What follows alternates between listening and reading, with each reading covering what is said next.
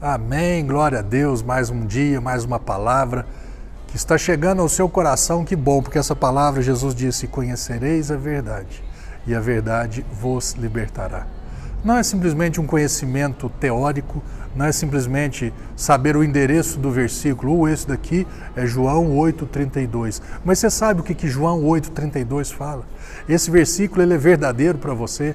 Você já entendeu, já aplicou, você já teve experiência com esse versículo. Quando fala que conhecereis a verdade, Jesus é a verdade. A palavra não é simplesmente uma palavra, mas é uma palavra verdadeira, uma palavra que está acima de toda e outra qualquer palavra.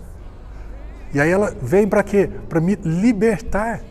Quantas pessoas hoje ainda estão presas por, por dogmas, doutrinas de religiões, inclusive religião evangélica, que não entenderam ainda, estão presas em rituais, em cerimônias, em, no profeta, e no pastor, e no ungido, e no isso, naquilo. Por quê? Porque não foram libertas ainda. Por quê? Porque não entenderam ainda, a palavra não foi revelada ainda.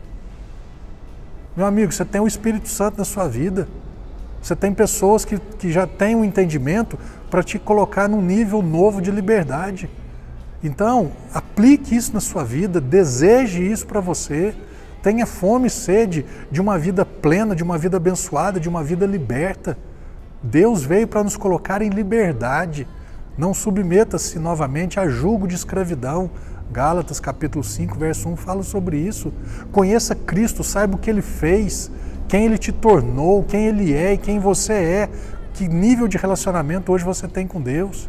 E você vai, rapaz, você vai descobrir coisas maravilhosas e vai viver numa liberdade que não é viver em pecado, muito pelo contrário.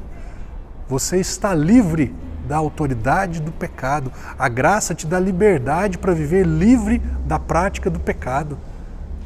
Conheça, conheça verdades. Eu tenho certeza que você será tremendamente liberto pelo poder do nome, do sangue e da palavra de Jesus.